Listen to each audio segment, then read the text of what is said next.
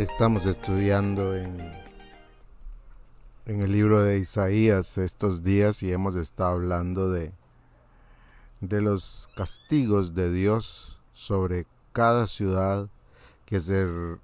que se mencionan desde el capítulo 9 hasta el capítulo, creo que es el capítulo 30 y algo. Pero qué, qué violencia, qué qué manera de, de Dios de poner un alto a la vida de aquellas personas, a,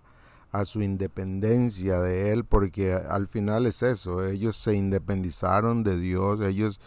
empezaron a hacer negocios, a enriquecerse y sin tomar en cuenta a Dios, sin tomar en cuenta las reglas de Dios.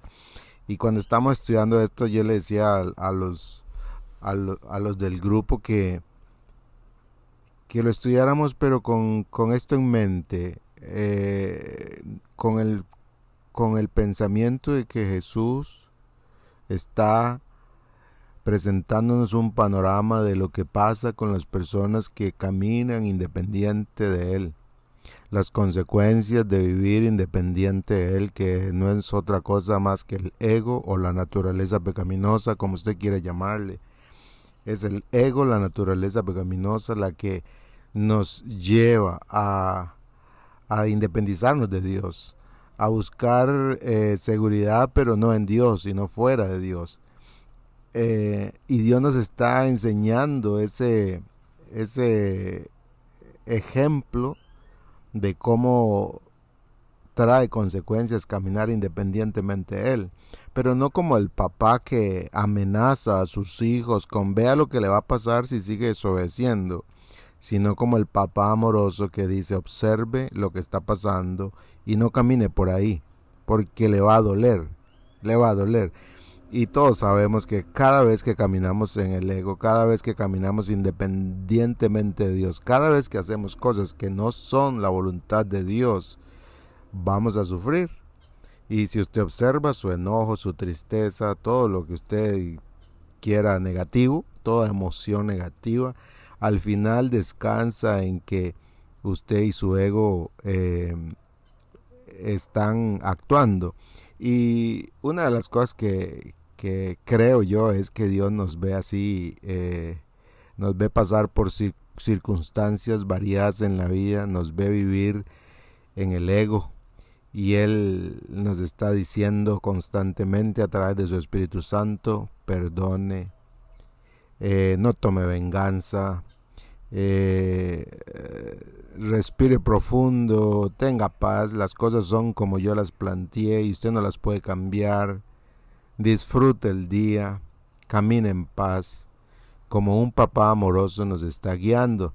Yo veo a, Jesús como cuando uno tiene un hijo pequeño que uno está ahí al, al pendiente del hijo, el hijo se está subiendo en un árbol y uno está al pendiente, no es no se suba, sino dejarlo subirse para que aprenda a subirse a los árboles y desarrolle habilidades diversas. Y así veo a, Jesús viéndonos en cada circunstancia de la vida, poniéndonos ejemplos de las cosas que otros han hecho y cómo les ha dolido, para que nosotros aprendamos y no nos duela. Yo veo a Jesús eh, guiando de esa manera. Y hay una imagen que vino a mi mente cuando estoy pensando en esto, y es aquella imagen en, en creo que es en Lucas, en el capítulo 10, cuando Jesús envía a sus discípulos de dos en dos, digamos, ya Jesús les había modelado cómo vivir y todo, y ahora los envía de dos en dos a ser discípulos. Eh, y les dice, es muy interesante, y si ahora vayan, recuerde que los envío como ovejas en medio de, los, de lobos. No lleven con ustedes nada de dinero, ni bolsos de viaje, ni un par de sandalias de repuesto, y no se detengan a saludar a nadie por el camino. Cuando, cuando entren en la casa de alguien, primero digan, la paz de Dios sea sobre esta casa. Si los que viven en la casa son gente de paz, la bendición permanecerá. Si no lo son, la bendición regresará a ustedes. No cambien de una casa a otra, quédense en un lugar, coman y beban lo que les den. No duden en aceptar la hospitalidad porque los que trabajan merecen recibir su salario. Si entran en un pueblo donde los reciben bien, coman todo lo que les ofrezcan, sanen a los enfermos y díganles, el reino de Dios ahora está cerca de ustedes. Pero si un pueblo se niega a recibirlos bien, salgan a las calles y digan, nos limpiamos de los pies hasta, hasta el polvo de su ciudad para mostrar que los abandonamos a su suerte y sepan esto, el reino de Dios está cerca.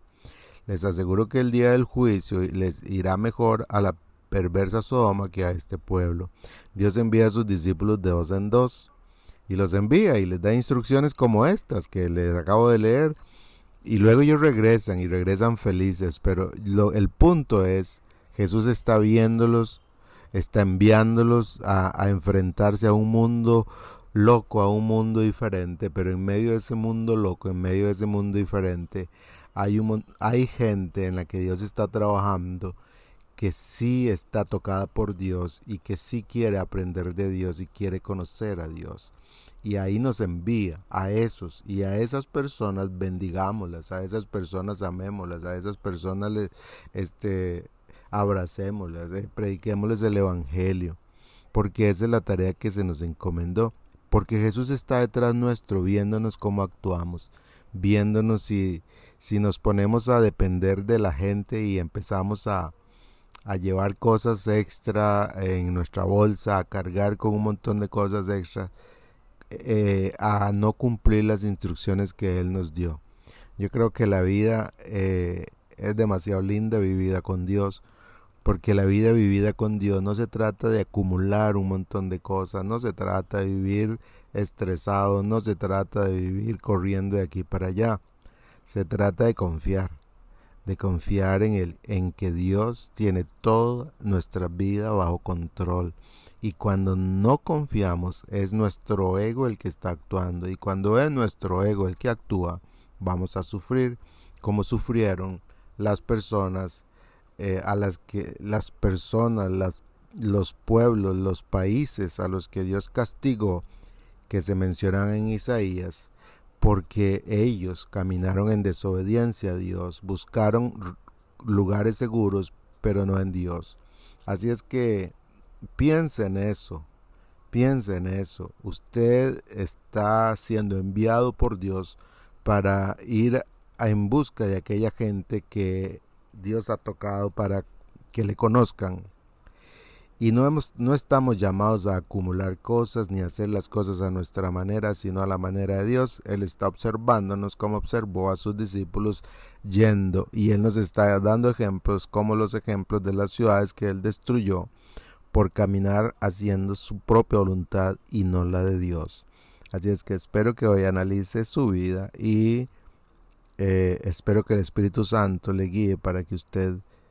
no camine según sus planes, según sus objetivos, sino según lo que Dios dice, aunque la sociedad en la que vamos grite para que usted camine de otra manera. No lo haga. Dios es el refugio más seguro. Un abrazo.